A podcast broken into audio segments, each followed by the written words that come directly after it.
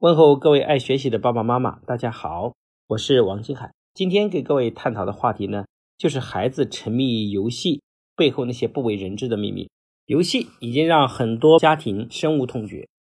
中国孩子每天打游戏的时间已经超过了两个小时，很多严重的每天有四到六个小时沉迷于游戏。国家前段时间把孩子沉迷游戏的状态被列为精神疾病。可见，今天游戏的问题已经变成非常严峻的问题。与其我们天天反对和制止游戏，我们不如来思考一下，游戏是如何让孩子上瘾的。我们知道，大凡来开发游戏的这群人，其实都是很多高智慧、高学历的人。那么，这群人他们专门从心理学等各个方面来研究如何让孩子上瘾，如何让孩子找到欲罢不能的感觉，如何让孩子把更多的时间从学习的状态投入到游戏的状态。如果我们的父母不善于学习、总结和思考的话，我们单方面只是反对孩子玩游戏，其实只会把孩子推到玩游戏的边缘。所以今天我们不得不来向游戏学习，来反思一下游戏是如何让孩子上瘾的。首先，我们来思考一个问题，就是各位妈妈，你们爱打游戏吗？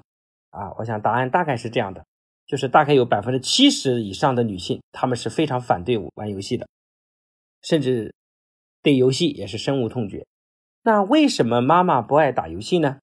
那是因为中国的妈妈很有上进心、很有责任心、很有目标感、很有人生追求，她们不愿意浪费时间在游戏上吗？我想答案其实是否定的。我调查发现，这些女性大凡是不爱打游戏的最重要原因是游戏这个事儿打不好，尤其是涉及到一些暴力性的游戏，比如说开飞机呀，一开就会容易撞墙，然后酷跑啊，或者是一些。暴力恐怖类的游戏，基本上女性都很难玩得好。一个人长期玩一个东西玩不好，他其实很没有成就感，最后会不得不放弃的。就像为什么你还会愿意打麻将？尽管在前期打麻将可能输了一个礼拜的时间，但是当那天晚上你准备放弃的时候，那天晚上还赢了一把，让你从低谷中依然看到了希望，才会让你今天还有勇气站在麻将桌上继续打几把。所以由此我们可以得出，为什么我们会喜欢上一个东西，是因为这个东西能让我们找到很大的成就感。那么游戏是如何让我们找到成就感的呢？我想从几个方面来分享。第一个就是入门非常简单，大凡是所有想让很多人玩起来的游戏，类似王者荣耀这样的，它的入门都非常的简单，没有门槛，也不需要钱。然后呢，刚开始打很多关的时候啊。都是非常 low 的，也是非常简单的，甚至让一个几岁的孩子都可以很容易上手。这种非常简单的入门，让很多人一开始就能找到信心。如果我们反过来想，这个入门很复杂，一打就是失败，一打就是失败，我想大家会很容易放弃，没找到成就感。我记得我小时候不太喜欢玩游戏，是因为我曾经啊很小的时候从朋友那里借过一个俄罗斯方块，那个方块呢，我家表哥打的特别好，但是我怎么打呢，都是。得不到高分，所以那个阶段的其实让我对游戏就失去了很大的信心。所以一个人接触一个事物的第一印象其实是非常重要的。我们身边有个小孩子，爸爸去带他的时候，有一天跟孩子说：“你想不想抽烟啊？爸爸带你去抽烟。”这个孩子当时就非常的诧异，说：“爸爸怎么会让我抽烟呢？”其实这个爸爸知道抽烟这种行为在电视上看多或者电影上看的比较多的时候，孩子内心是比较羡慕的。所以爸爸呢就跟孩子这样对话，那孩子当时也非常的诧异。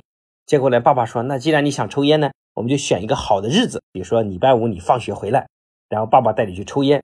那既然你是第一次抽烟呢，爸爸就给你买一包好烟，比如说买一包中华。然后呢，两父子就捣捣鼓鼓，而且还说不能让你妈知道，咱们要精心准备一下。结果呢，他们就把烟买好，一切准备好，孩子去上学了。当孩子走后呢，爸爸把这个烟里面就包了什么辣椒油啊。”什么胡椒粉啊，等等一堆很辛辣的东西，塞到这个烟里面去，而且把它还晒干，恢复原来的样子。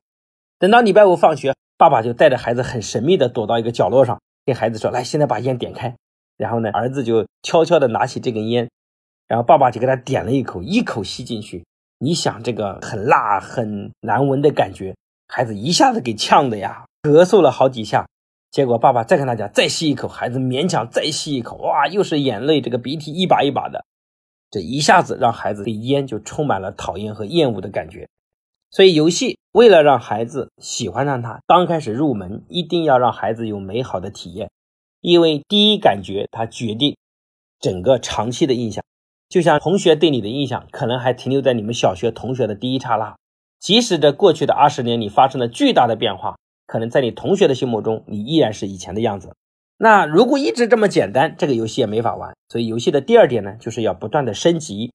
这个升级的背后呢，其实就是给孩子设定目标，让孩子有不断的去自我挑战，而且上升的感觉，有成就感。尤其是升级之后，分成不同的层级，还给你排名。甚至是发奖状，这个名次一排就会激发人上升的欲望。所以游戏是特别懂得给孩子设定目标，并且给孩子一条完整的实现目标的路径。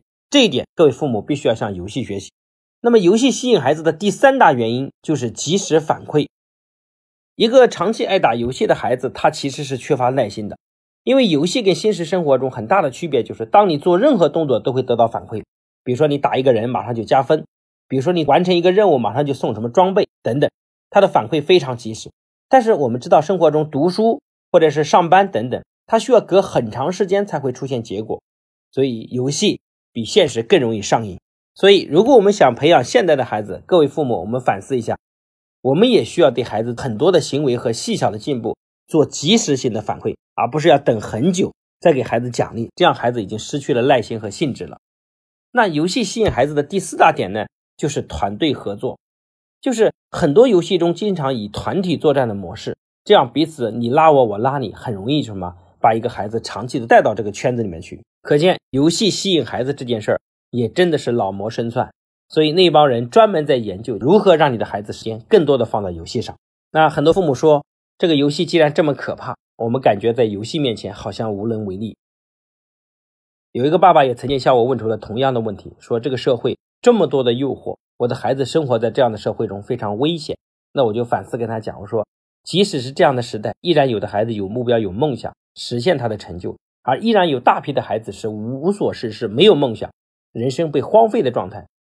我说，这两种孩子其实最大的分水岭在哪里呢？今天就在家庭。所以，父母的学习和提升、引导的智慧非常的重要。